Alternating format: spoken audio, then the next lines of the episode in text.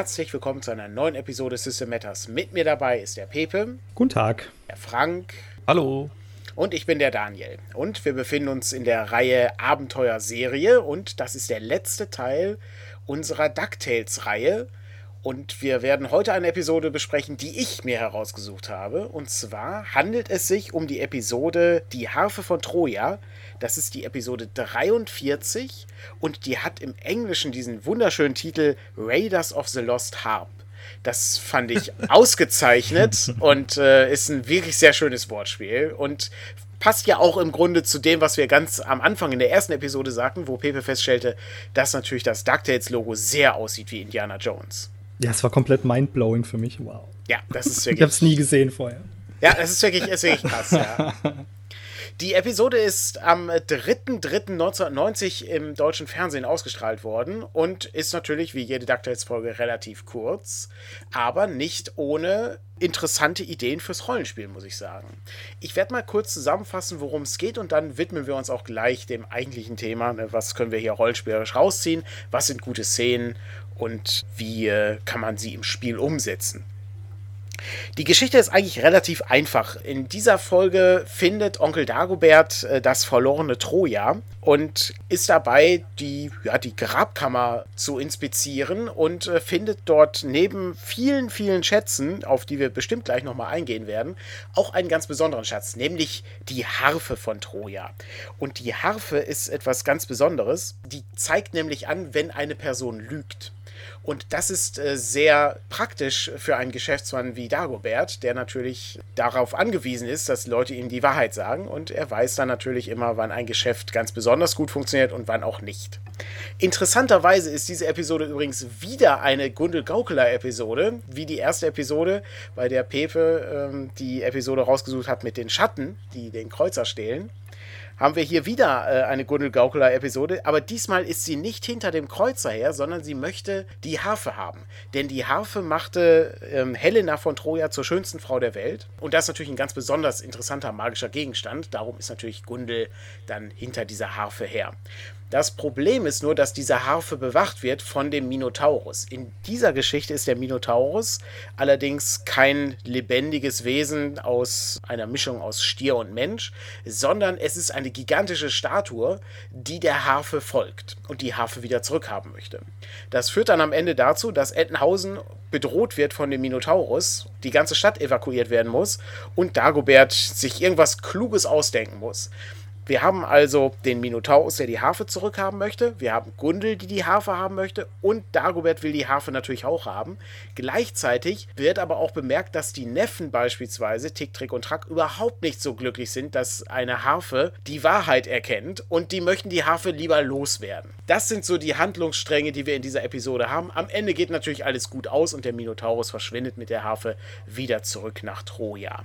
Voll gespoilert. Aber wir besprechen ja hier alles, äh, insofern gehen wir mal davon aus, das dass stimmt. Das die sollten die Leute, Leute zwischen wissen, ja. wie Frank in der ersten Episode auch sagte, es ist eine 30-minütige, 25-minütige Zeichentrickserie, die jetzt nicht so gewaltige Twists hat. Das heißt also, auch hier kann man ein bisschen spoilern, das ist jetzt nicht so schlimm, das äh, schmälert das Guckvergnügen nur wenig, meiner Meinung nach.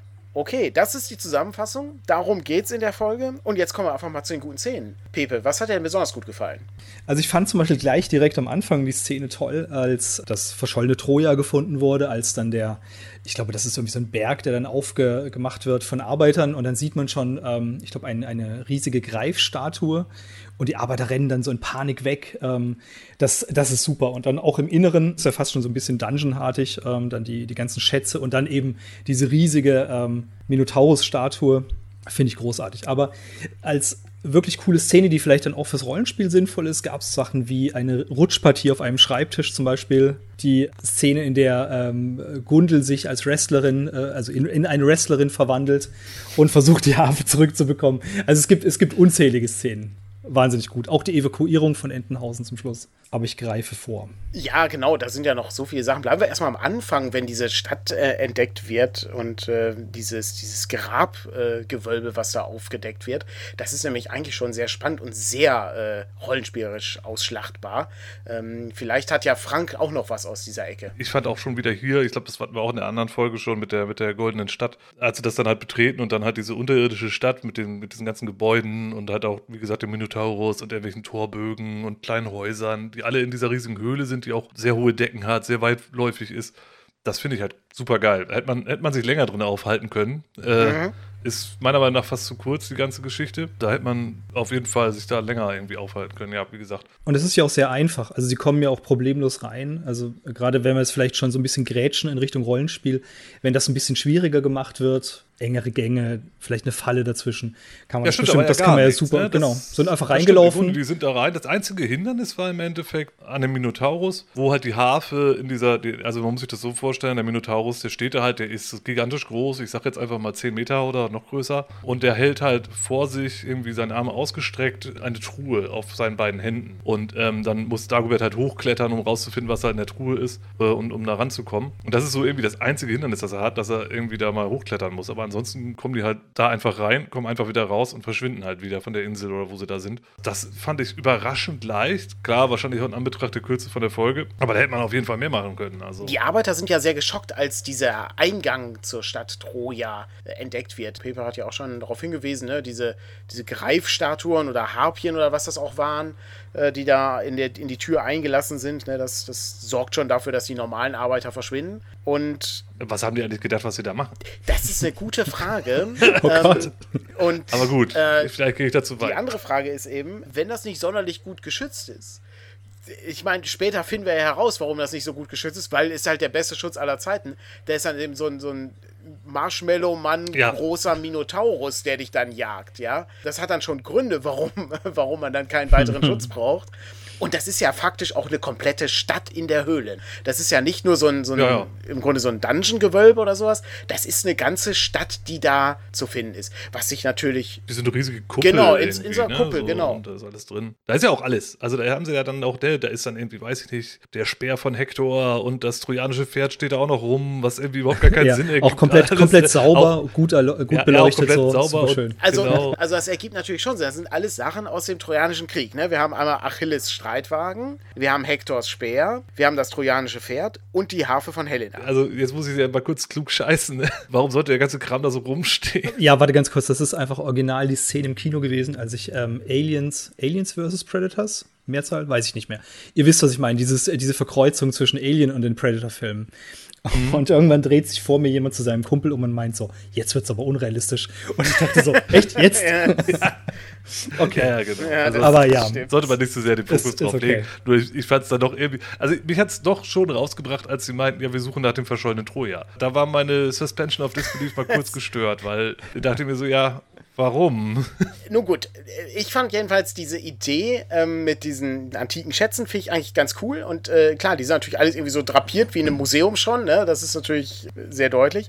Aber der eigentliche Schmuckstück der Sammlung ist ja diese Harfe, ne? Und äh, über die Harfe wird ja gesagt, dass sie äh, Generäle zittern ließ und Könige machtlos macht und Helena zur schönsten Frau wurde durch diese Harfe. Und ich finde, das ist ganz nett gemacht. Das ist ja so ein kleines Rätsel an dieser Stelle. Das ist schon das clever. Ist ja, super stimmt. gut. Ne? Also wie kann eine Harfe machtvolle Könige entmachten? Und Natürlich, ja. durch die Wahrheit äh, ergibt das schon Sinn. Und das ist schon ganz cool gemacht. Und dann wird dann eben herausgefunden, was diese Harfe dann kann. Und das macht ja Dagobert dann tatsächlich auch so, wie man es bei äh, Swords and Wizardry oder DCC machen würde, indem er diesen magischen Gegenstand ausprobiert. Dadurch ergibt sich dann natürlich dann das Geheimnis der Harfe und. Erstmal plündern, genau. dann ausprobieren. Exakt. Ganz genau.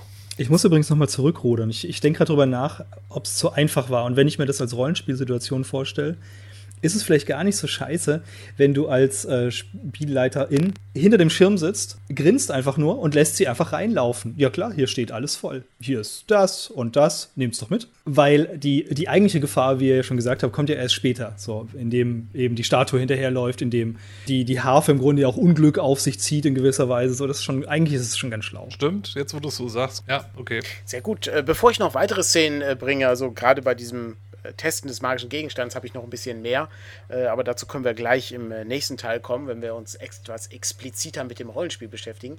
Aber was sind denn noch weitere gute Szenen? Frank, hast du denn noch was Gutes? Ja, was mir gefallen hat, war diese ganze Minotaurus-Geschichte. Der wacht dann ja auf, also die fahren ab mit den ganzen Schätzen und der wacht dann halt einige Zeit später erst auf. Er bricht dann irgendwie so aus den, aus den Fels und dann bricht er halt auch aus dieser unterirdischen Stadt da raus, ne? weil der Eingang ist ja viel zu klein für ihn. Der, der kommt im Grunde aus dem Berg rausge... Wie kann man das nennen? Der gräbt sich nicht, der geht Ja, einfach. Der, ja, der, der Ne? bricht einfach raus. Ne? Ja. Der, der geht einfach durch den Fels in die Freiheit. Und dann ist es ja eine Insel, dann geht er ins Wasser, da stolziert er dann halt einfach durchs Wasser, dann kommen U-Boote, die den halt irgendwie orten und dann auch Verzweifelte versuchen, den aufzuhalten. Und also dieses ganze Drumherum, also es ist ja schon fast eigentlich das Finale, ne? Dann, dann wird ja auch die Stadt evakuiert und so. Und das hat halt, da war ich direkt im, im Kaiju-Modus, ne? Also das ist ja total, ja, Mecha-Godzilla greift an, ne? Ja. Oder, oder ähm, weiß ich nicht, äh, gibt es ja auch diverse neuere Vertreter, ähm, ne? aber auch von, von Godzilla oder so. Das war ganz gut umgesetzt. Also das Thema da drin so, und aber trotzdem mit einem eigenen Geschmack, ne? Weil mir ist jetzt kein Kaiju bekannt, der eigentlich ein großes äh, Monster aus, aus der griechischen Antike ist. Also es wäre mir neu. Kann sein, dass es die gibt, aber dann sind die auf jeden Fall ein bisschen versteckter. Zumal sehr ungewöhnlich eigentlich, ne? Also der Minotaurus ist ja bei weitem nicht bekannt für seine Größe oder so, ne? Das äh, Ja. ist ja schon irgendwie etwas merkwürdig. Eher einen der Riesen nehmen können oder einen So- der so Titanen oder der vielleicht oder- Zyklopen. Ja, genau. Sehr etwas ungewöhnlich, die Sache, aber natürlich als diese Mischung aus äh, Stier und Mensch ist natürlich ein sehr starkes Bild, was da aufgebaut wird. Ist einfach auch eine geile Geschichte mit dem Minotaurus, muss man einfach Ja. sagen. Ja. Und es ist halt auch schön, finde ich, wie das dann am Ende halt gelöst wird, ne? weil dann versuchen sie ja mit U-Booten und Hubschraubern und die Army kommt an und es ist halt wie in einem, in einem Godzilla-Film, ne? wie aus den 60ern. Was hier dann halt fehlt, ist, dass dann halt noch irgendein anderes Vieh ankommt und dann anfängt, die sich zu kloppen. Das ist hier, das wird hier ausgelassen. Schade, aber ich finde die Lösung, die man am Ende gefunden hat, doch irgendwie ganz nett mit dieser Kaugummifabrik. Genau. Das war großartig, ja. Auch Also, okay, alles klar, das ist was Neues. Ne? Ja. Also im Grunde ist die Geschichte, Dagobert hat eine Kaugummifabrik, die Stadt wird eher evakuiert, große Panik, ne? der Minotaurus ist auf dem Weg zum Museum und will die Harfe holen. Und dann, ja, sprengen die, wenn man so will, die äh, Kaugummifabrik von Dagobert, lassen den ganzen Kaugummi irgendwie auf die Straße laufen und der Minotaurus klebt fest. Also das habe ich auch, ich habe viele Kaiju-Filme gesehen, aber sowas war mir auch neu. Das ist übrigens auch eine tolle Szene, wenn die, äh, wenn die Kamera so ein bisschen über die Stadt geht und dann diese, diese Lichterketten an Scheinwerfern zeigt, wie die ganzen Autos äh, die Stadt verlassen. Ja super. Ja, genau, stimmt, diese Flucht. Es spielt alles auch in der Nacht, ne? Also es ist ja zeitgleich zur Museumseröffnung, wo Dagobert eigentlich diese Harfe ausstellen wollte, zusammen mit den ganzen anderen Schätzen. Ja, es ist verdammt atmosphärisch für DuckTales. Mhm. Irgendwie und auch eigentlich immer merke ich, das ist viel, viel, viel wertvoller, als ich irgendwie in Erinnerung hatte, glaube ich. Ähm, zu, diesem, zu diesem Kaugummi fällt mir noch ein, auch eine super tolle Szene ist dann, als Dagobert sich an den, Dagobert sich an den äh, Helikopter dranhängt, mit dem äh, Gundel Gauklei mit der Harfe dann abhauen will zum Schluss. Er reiße die Harfe aus der Hand und lässt sich dann rückwärts in diesen Kaugummi fallen, also so 20, 30 Meter tief. Er ist ja weich. Ja, natürlich. da passiert nichts. Kaugummi. Sehr ja. schön. Aber es ist, ist ganz schön. Ich mag auch die Farbe des Kaugummis. Die ist so richtig pink, ne? Das ist so ein richtiges. Ja, ja, genau. Das so, so diese Huba-Buba-Kram. Ich musste auch an die Huba Buba Kaugummis denken. Es ist genau so, wie man sich das vorstellt, ja. Ansonsten fand ich noch ganz cool an der Sache, dass wir mehrere Szenen haben, wo einmal die äh, Harfe natürlich irgendwie im Einsatz ist. Dazu kommen wir gleich bestimmt nochmal.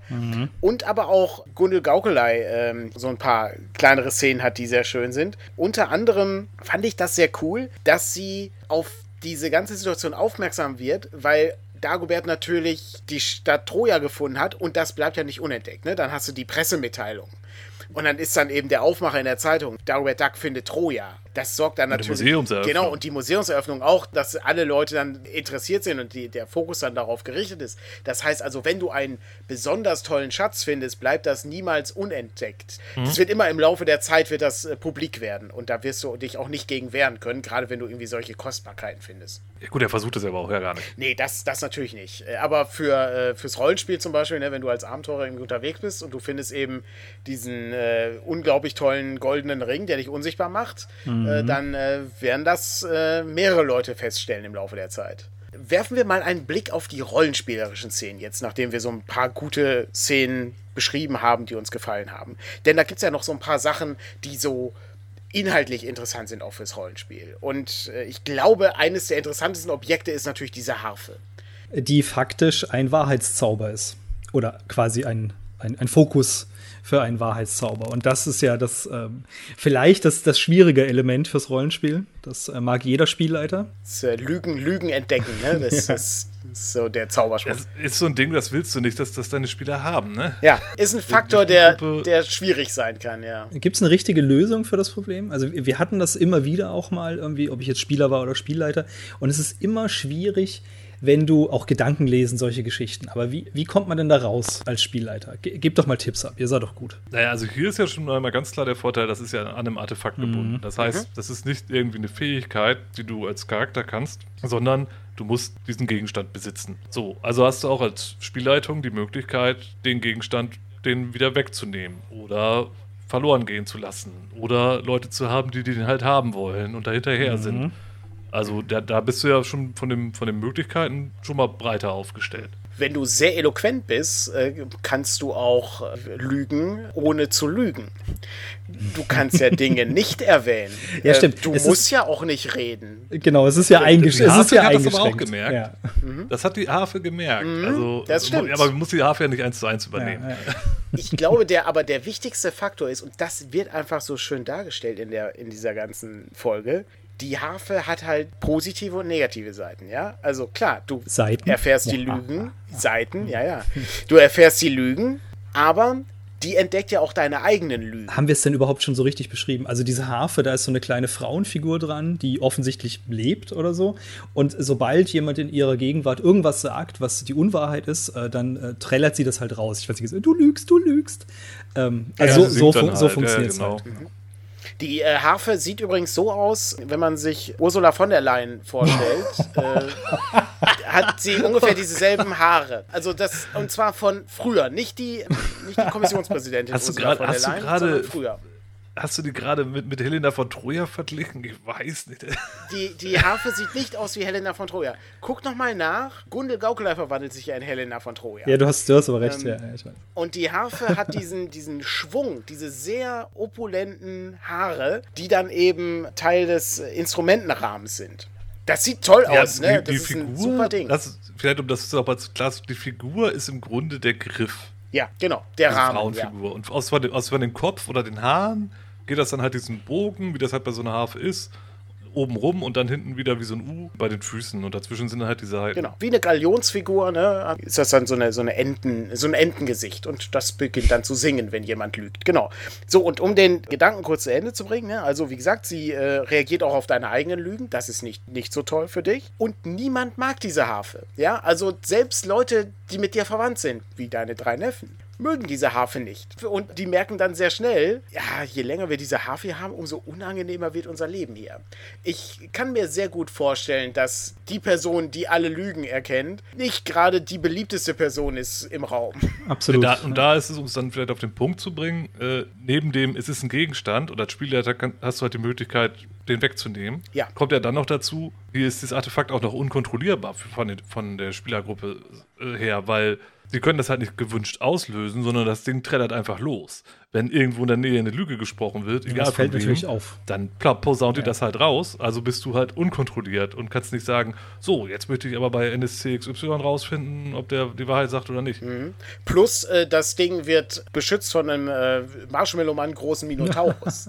Das haben wir ja ganz vor genau, ne? das ist äh, auch nochmal ein Problem, was man durchaus beachten sollte. Das heißt nicht, dass man dem Minotaurus nicht entkommen kann. Ne? Also das, das dauert schon ein bisschen, bis der Minotaurus dann endlich die Harfe erreicht. Also das heißt, wenn du die ganze Zeit umherreisen würdest, hättest du das Problem nicht. Aber du würdest eine Spur der Verwüstung hinterlassen, weil der Minotaurus alles äh, zerquetscht, was Ja. ihm im Weg steht. Es ist so ein bisschen wie äh, in äh, It Follows, nur in, gro in Genau. groß. Ja. Aber ansonsten sind natürlich diese Wahrheitszauber oder diese, diese Zauber, die sich irgendwie damit beschäftigen, dass du Böses erkennen kannst, auch so eine Paladin-Fähigkeit zum Beispiel.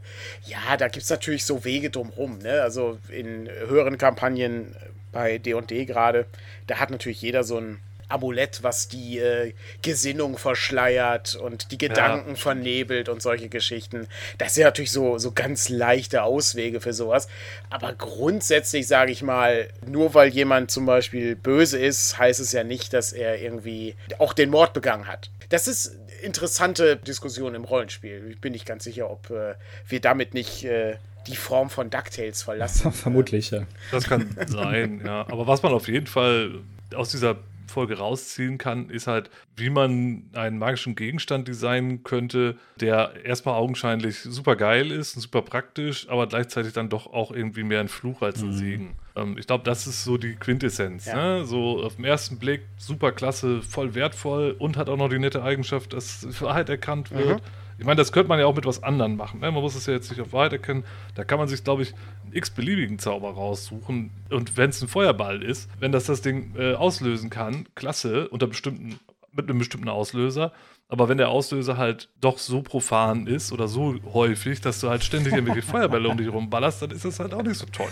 Also ja, gerade für DCC, ne, da brauchst du noch eine kleine Zufallstabelle dazu vielleicht und schon oder oder ja oder du nimmst halt einen DCC Zauber, der ja in sich ja schon zufällig ist und machst halt auch den Auslöser dann halt irgendwie würfelabhängig Ne? Und dann, dann passiert es halt, dass der Feuerball halt nur eine Kerze anzündet oder halt ein ganzes Haus in mhm. Schutt und Asche legt. Ich würde gerne auch nochmal auf diesen Aspekt kommen, äh, wie dieser Gegenstand getestet wird. Das hatte ich äh, am Anfang schon mal kurz erwähnt. Mhm. Ähm, das läuft folgendermaßen ab, ja. Also im Grunde genommen ist ja die Harfe so ein Zufallsfund, ja. Also der hat die ja nicht gesucht. Soweit ich mich erinnere, äh, hat er die Stadt Troja gesucht und hat dann zufällig diese Harfe gefunden. Und ja. dann recherchieren die über diese Harfe und finden dann raus, ach, die gehörte mal Helena von Troja und, und so weiter. Und dann testen die diese Harfe und finden dann heraus, alles klar, die erkennt Lügen. Jetzt gibt es aber gleichzeitig die Gundel-Gaukelei-Variante. Die liest, dass er diese Troja gefunden hat und ich glaube, die sieht ein Foto von der Harfe in dem Zeitungsartikel. Ich bin nicht mehr ganz mhm, sicher. Mhm, genau. Und die weiß das besser zu deuten, die hat die viel bessere Recherche und weiß dann eben, dass das Generäle zum Zittern brachte und mächtige Könige machtlos machte und eben Helena zur schönsten Frau von Troja machte, diese Harfe. Das Problem ist, also das bringt ihr natürlich nichts, weil sie hat ja diese Harfe nicht, aber sie hat halt mehr Infos als die DAX zu diesem Moment. Wobei ich mir auch nicht sicher bin, ob sie wirklich genau weiß, was die Harfe macht. Also zumindest zu dem Zeitpunkt. Ne? Sie sagt dann, ja klar, ne, mit den Generälen und den Königen und, und widerstehlich und so. Aber sie sagt ja nicht, ja, damit kann ich die Lügen aller Leute Da hast du völlig recht. Das so, Rätsel also bleibt weiß, erhalten, sie weiß ja. zwar, und, und da war auch noch mal ganz kurz, das finde ich halt auch eine super Umschreibung für diese Fähigkeit. Ne? Also ich finde das, find das schön, wenn man irgendwie ein legendäres Artefakt hat, dass halt denen irgendwelche Kräfte nachgesagt werden, die aber so naja, äh, fluid sind, ja, dass du nicht mit dem Finger drauf zeigen kannst, ja, dieser Gegenstand macht das und das. Das ist ein Schwert plus zwei oder das ist ein Feuerballstab, sondern. Es ist ja, es ist ja nur indirekt ja, ja, die Wirkung der, beschrieben. Genau, genau. indirekt, genau. die Auslöser, die, die Folgen dieses Gegenstandes eher beschreibt, als das, was getan wird. Ganz kurz, ich, ich erinnere mich irgendwie gerade, dass sie irgendwie auch mit ihrem Raben spricht und sagte irgendwie, sie nicht. Ähm, dass die, die Harfe Helena zur schönsten Frau der Welt macht? Ja. Geht sie davon aus, irgendwie, dass es vielleicht eine optische Veränderung bringt, oder? Ja, das sagt sie auf jeden Fall, aber ich bin auch nicht ganz sicher, ob das eine optische Veränderung ist. Aber sie weiß jedenfalls, ne, dass es eben, dass Helena so zur schönsten Frau mhm. wurde. Dann könnte man das sogar ein bisschen als eine Fehldeutung interpretieren, wenn man das so sieht. Ne? Also, wenn die, wenn die Harfe jetzt einfach die Besitzerin oder Besitzer einfach wunder, wunderschön und unwiderstehlich macht, dann ist es ja klar, okay, dann kannst du damit auch Generäle äh, zittern lassen und Könige machtlos machen, weil die einfach die ja nicht mhm. widerstehen können. So, ne? Also da muss, dann hast du einen ganz anderen Auslöser für, für diesen Effekt. Genau, aber die, die Interpretation entpuppt sich ja am Ende als falsch, ne? Denn äh, ja. am, am Ende ist es ja, ne, das ist nicht, nichts ist schöner als die Wahrheit. Darum war sie natürlich die schönste Frau und so weiter. Wie du sagtest, die Umschreibung ist fantastisch, ne? Also der Feuerballstab, der dann am Ende beschrieben wird mit, äh, er macht die Nacht zum Tag. Mhm ist natürlich hervorragend Das in der ist- ist sehr gut, Situation. ne? Ja, und hat Armeen in die Flucht geschlagen. Zum Beispiel, ne? Weißt du auch noch nicht, was, was eigentlich dahinter steckt, aber naja, ist ja trotzdem interessant. Es gibt noch einen anderen Aspekt, den wir im Vorgespräch hatten, äh, der ist äh, dir auch aufgefallen, Frank. Und ich äh, bin mir sicher, Pepe ist es auch aufgefallen. Die Folge hat mehrere Ebenen. Was sind denn die Erzählebenen in dieser Folge? Na, wir haben erstmal die Ducks natürlich. Und auch das splittet sich ja auf. Also wir haben die Neffen, die im Grunde ja auch mehr oder weniger so eine eigene Agenda haben, weil sie eben die Harfe eigentlich gar nicht in ihrer Nähe haben wollen. Dagobert, dann natürlich Gaukelei, die versucht die Harfe zu bekommen. Der Minotaurus, der die Harfe will. Und dann ja auch immer mal, sage ich mal, ähm, NSCs, wie zum Beispiel die, die Militärs im U-Boot, die versuchen, äh, den Minotaurus aufzuhalten. Also das ist schon super vielschichtig. Dafür, dass es so 25 Minuten sind, hast du viele Parteien und viele Ja. Konflikte, also die sich da doch so auftun. Also klar, das ist jetzt nicht Shakespeare oder so. Ne? Ich meine, wir reden hier von, von 25 Minuten und ähm, dann, dann quengeln halt die, die äh, Neffen halt mal rum wegen der Harfe, dass sie so nervt und sie loswerden wollen und viel mehr passiert da auch nicht so wirklich. Aber es ist ja trotzdem so, wenn man sich das mal, mal genauer betrachtet, von, von der äh, Erzählaufbau, ist da schon viel los. Es ist halt komprimiert. Ja, sehr komprimiert, super komprimiert eigentlich. Und ich meine, wenn man das aber als, als Grundannahme nimmt, dann kann man da ja beliebig komplex das aufblähen und, und beliebig den, die Konflikte, die da sind, halt auch ein bisschen umfangreicher gestalten. Ich meine, eine Spielrunde geht ja auch länger als 25 Minuten. Häufig, ja. Meistens, ja, bei uns manchmal auch nicht.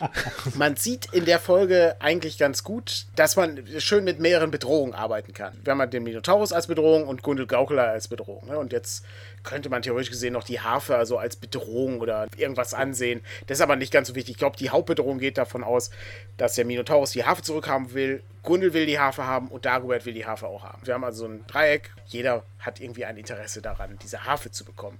Und äh, gleichzeitig hat die Harfe eben auch noch einen Effekt, der die Umgebung so ein bisschen beeinflusst.